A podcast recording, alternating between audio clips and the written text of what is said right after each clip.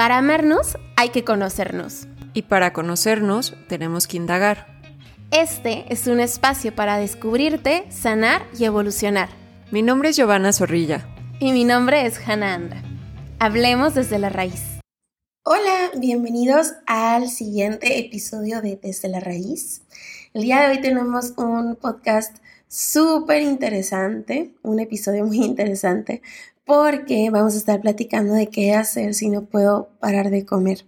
Esto que escuchamos mucho de el hambre emocional, de que comemos por ansiedad, de que la comida tiende a ser un canal para canalizar nuestras emociones. Entonces vamos a estar hablando un poquito acerca de, ese tema, de lo que sabemos, de lo que hemos escuchado, de lo que conocemos y también pues de lo que más llega al consultorio cuando, cuando tiene que ver con este tema.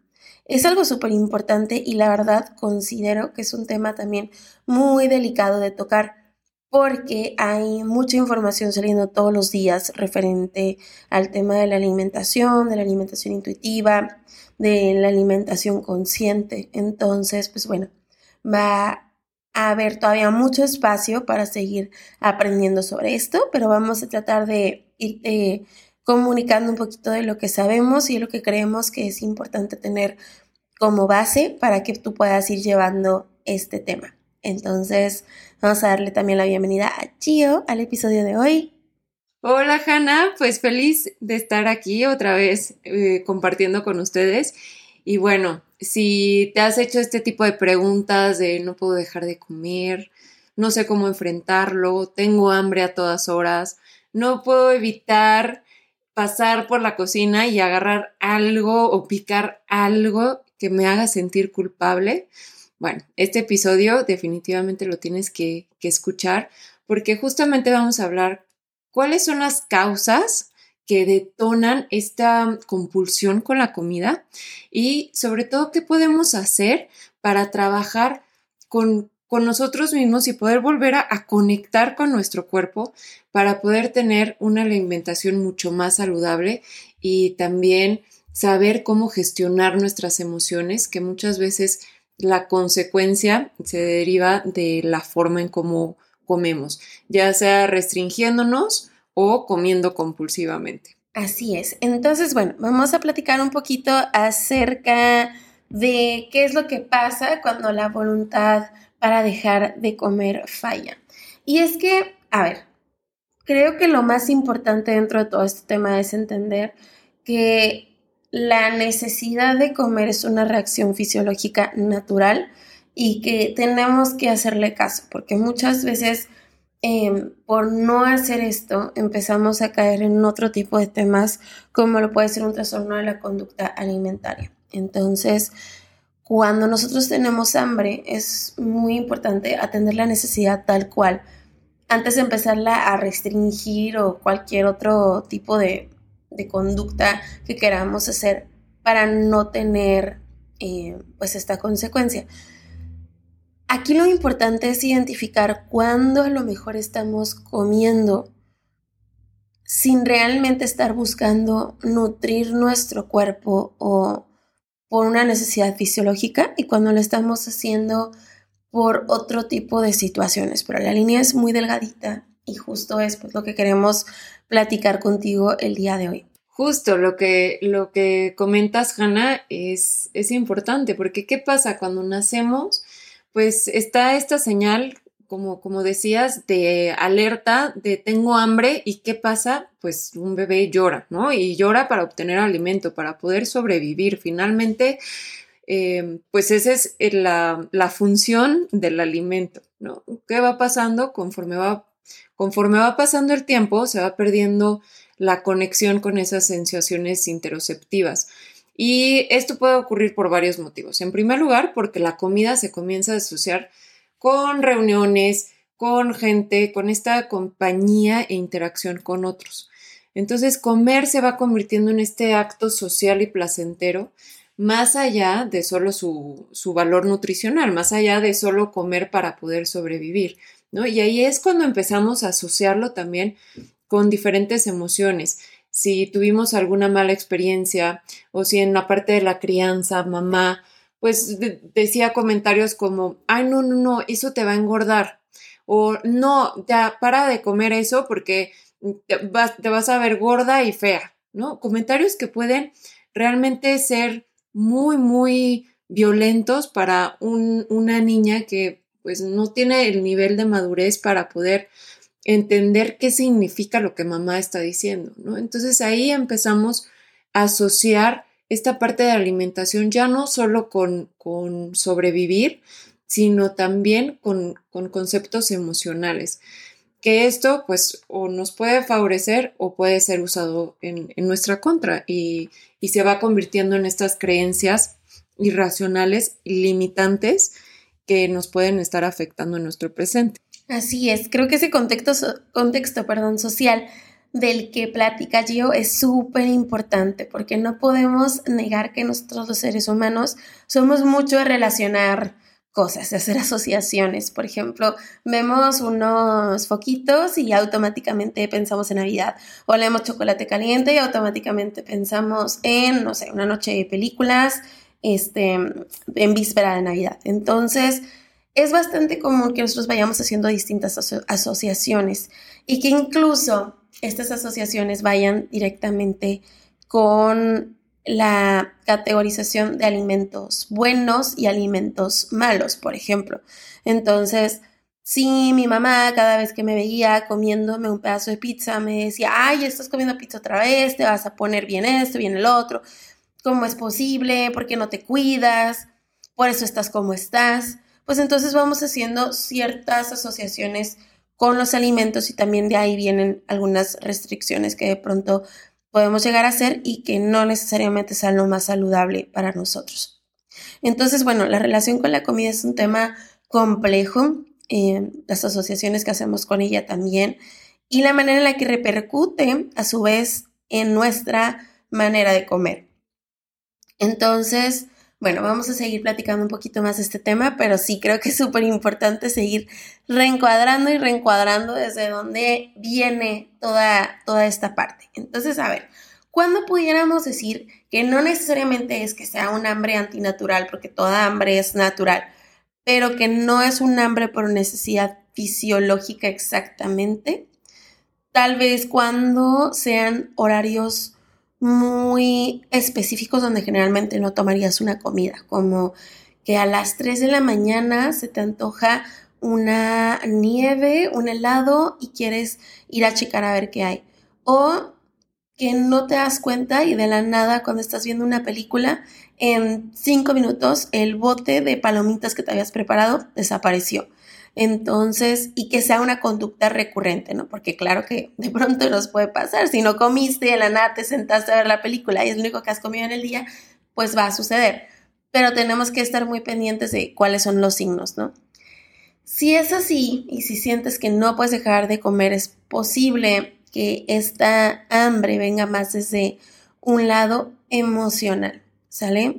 Que venga más desde una necesidad que no necesariamente sea fisiológica, pero que hemos encontrado que el camino para satisfacerla ha sido desde la comida. Sí, y hablando un poco también de las causas, pues también estamos bombardeados culturalmente y a través de los medios de comunicación por eh, esta, este prototipo de, de persona delgada, que es igual a belleza, ¿no? Entonces, todas estas asociaciones que comentábamos anteriormente, pues no nos ayudan a tener una buena relación y sobre todo ser realistas en lo que es saludable para nosotros, porque sí hay mucha falta de, de pues de falta, nos falta mucha psicoeducación en ese aspecto para darle realidad a todo este bombardeo que muchas veces pues por verlo creemos que es cierto y realmente no lo es y solo nos, nos perjudica. Otra de las causas es el ritmo tan acelerado de la vida actual, ¿no? Y el estrés que cada vez se vuelve un impedimento para, para hacer pausa y escuchar nuestro cuerpo. De hecho, si has notado que comes más cuando estás ansioso, cuando estás triste, cuando estás decepcionado, agobiado, etcétera, pues esto tiene una explicación y es que ciertos alimentos también estimulan el circuito cerebral del placer, ya que liberan varios neurotransmisores que producen sensaciones agradables. Por ejemplo, no sé si se han dado cuenta que cuando estamos tristes al comer chocolate pues nos hace sentir de alguna manera mejor. Este es un, un, muy buen ejemplo para explicarlo y pues bueno, en consecuencia al ingerirlo se percibe este alivio, esta satisfacción y felicidad. Pero ¿qué pasa? Por desgracia, se trata de, un estado que va a pasar, no, no es algo que, vaya a ser un placer permanente. A corto plazo me genera el placer, pero a largo plazo, pues esta es esta sensación de no sentirme satisfecha, de sentir culpa, ¿no? De, de sentirme quizá hasta peor de cómo estaba. Entonces, es, es, una conducta compensatoria que al final, si yo lo analizo, no me va a ayudar a sentirme mejor, sino todo lo contrario. Así es. Eso que hice yo es muy importante. También ahí cabe la parte de las asociaciones sociales que, que hemos aprendido a hacer y de las que estábamos platicando hace un momento, porque también puede ser que hayan alimentos que te lleven a hacer la asociación con cierta emoción porque lo relacionas con alguna experiencia. Por ejemplo, eh, si yo acabo de terminar una relación y lo que nos gustaba un montón era ir por una cubeta de palomitas al cine y verlo en mi casa, a lo mejor puedo también recurrir a la, a la, la cubeta de palomitas, llevármela a mi casa y como satisfacer un poquito esa parte de, de la ausencia o de lo que pues me está haciendo falta en ese momento, ¿no? Ahora, es súper, súper importante también que sepan que comer no es malo, no es que cuando sea emocional o cuando lo estemos haciendo para calmar o porque nos produce una sensación de placer, comer sea malo. Comer jamás, jamás, jamás va a ser malo porque no quisiéramos que a partir de este episodio a lo mejor hayan personas que empiecen a tomar la información como como, ah, pues entonces siempre me voy a cuestionar a ver si lo que realmente tengo hambre, porque pues siempre estoy comiendo. A ver, comer no es malo. Aquí la cosa es que si tú identificas que hay patrones disfuncionales para ti, entonces veas como si hay algo más que debe de ser atendido, además del hambre, ¿sale? Pero nada más es eso. Em, y como dice Gio, lo vamos a poder encontrar en emociones como la ansiedad, como el miedo, como la tristeza, como el enojo. Y que sí, muchas, en muchas ocasiones esto es funcional, no lo podemos negar. Hay alimentos que definitivamente nos causan eh, un placer por, las, por la parte neuroquímica que liberan. Entonces, pues sí, va, a tener una reacción. Hay mucha teoría también que dice que esto no es así y que la comida no tiene ningún efecto sobre el cerebro y que ni sobre las emociones, pero esto no, no es real. La verdad es que sí tiene una implicación y cuando la conocemos podemos también entender qué es lo que, lo que sucede con nosotros. Entonces, bueno, esto se trata de un estado transitorio y no constituye en absoluto una solución eficaz, no es una solución permanente. También eh, pues como dice Gio, los efectos agradables desaparecen, las emociones que no hayan sido resueltas pues vuelven a presentarse después de un ratito de cuando eh, la atendemos pues momentáneamente, así como si hubiéramos hecho cualquier otra conducta, como no sé, eh, voy a ir a platicar con una amiga para no pensar en esto, pero pues vuelves a estar sola y a lo mejor vuelves a pensar en ese mismo problema.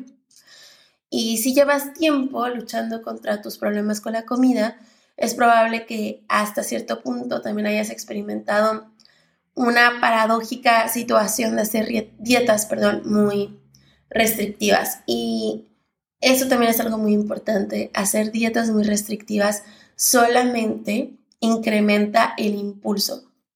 La restricción lleva al atracón, que el impulso y el deseo descontrolado, pues son eso, el comer en cantidades Em, extraordinarias, a lo mejor para lo que estamos acostumbrados cuando nos hemos privado de alimentos por mucho tiempo.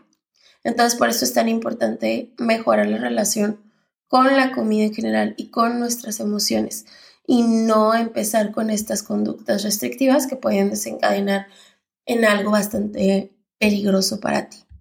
Así es, lo que comenta, lo que comentas, Hannah, es muy, muy importante. No, no es malo comer y tampoco no, no es malo ningún alimento, ¿no? Porque eh, catalogamos como comida, la pizza, mala, ¿no? Palomitas, malo, este, papitas, malo. No, realmente no, no existen alimentos buenos o malos y es lo que tenemos que también empezar a concientizar. Y una de las maneras es mediante mindful eating. Aquí el objetivo va a pasar de, de dejar de utilizar la comida como un regulador de emociones, ¿no? Pues, para que aprendamos a saber gestionar nuestras emociones y no las relacionemos con la comida. Finalmente, la comida es comida, ni más, ni menos, ni buena, ni mala, simplemente es comida y necesitamos comida para poder sobrevivir. Entonces, el, hacer esta pausa para indagar y hacer conciencia de a ver qué pensamientos tengo cuando tengo esta sensación de vacío en el estómago, por ejemplo. ¿Qué pensamientos tengo en este momento que quizá tengo unas ganas tremendas de acabarme ese paquete de galletas? ¿Qué, qué está pasando por mi mente? Porque realmente acabo de comer, ¿no? Ya estoy satisfecha, pero tengo esas ganas terribles de agarrar ese paquete de, de galletas. Bueno, identificar qué pensamiento está llegando en mí.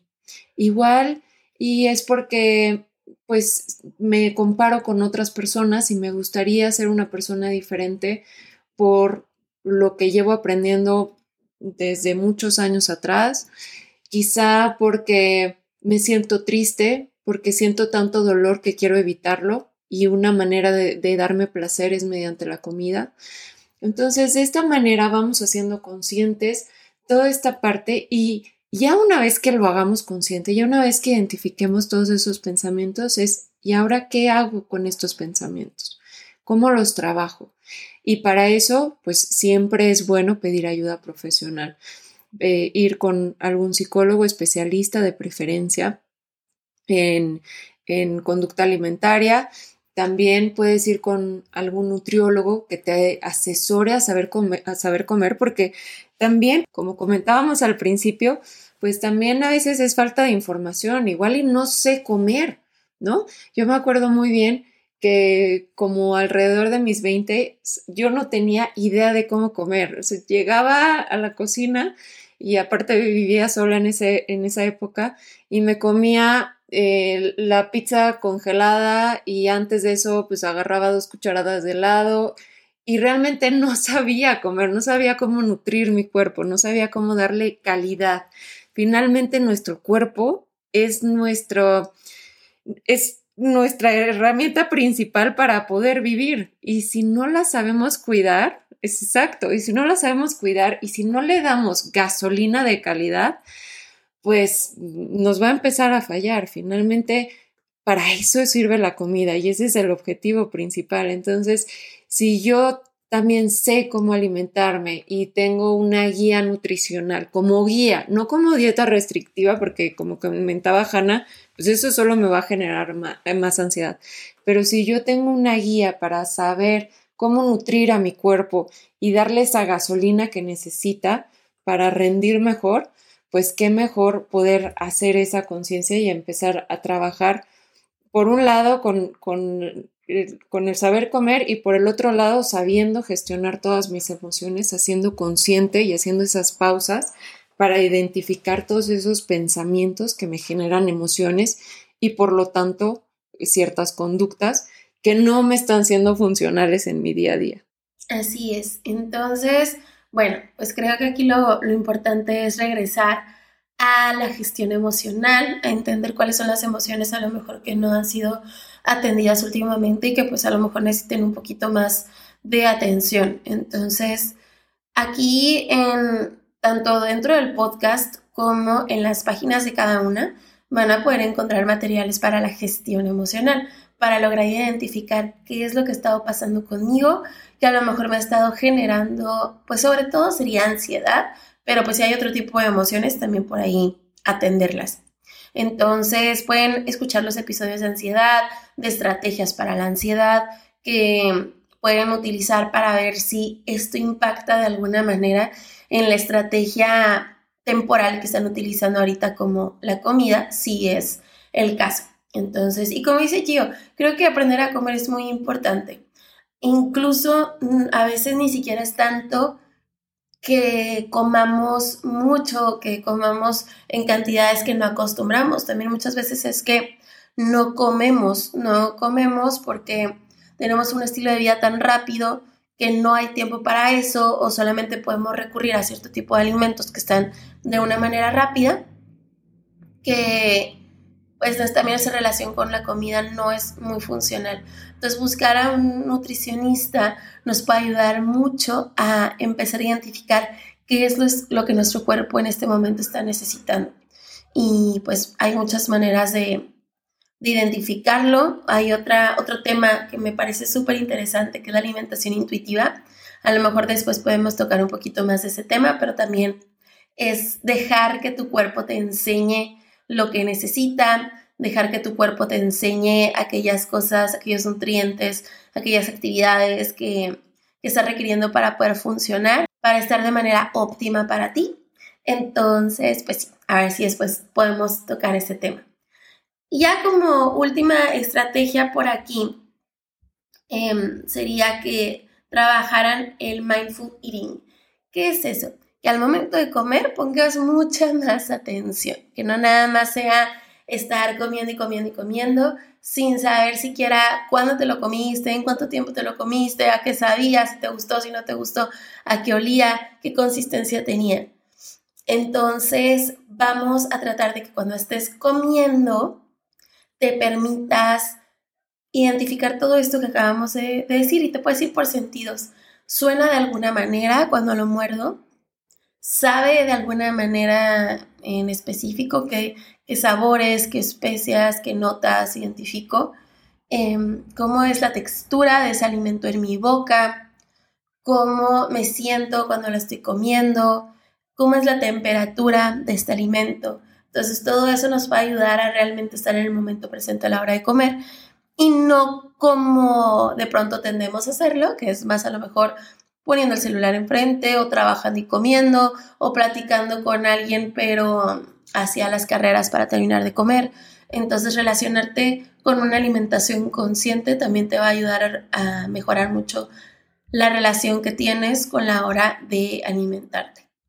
Si quieres saber más, puedes entrar a nuestro reto de Mindful Eating y también les vamos a dejar en el siguiente episodio una meditación para que puedan practicar este, esta conciencia y mejorar su relación con la comida.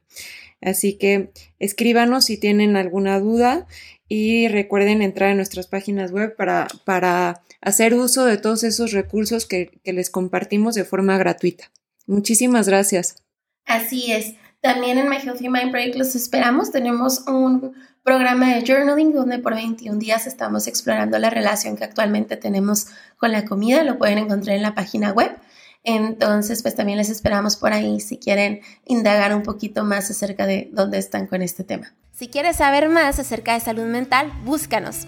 Hannah Anda en arroba My Healthy Mind Project en Instagram y Facebook y Giovanna Zorrilla en arroba Be Mindful MX en Instagram y Facebook o bien mándanos un mail a desde la raíz.podcast.gmail.com.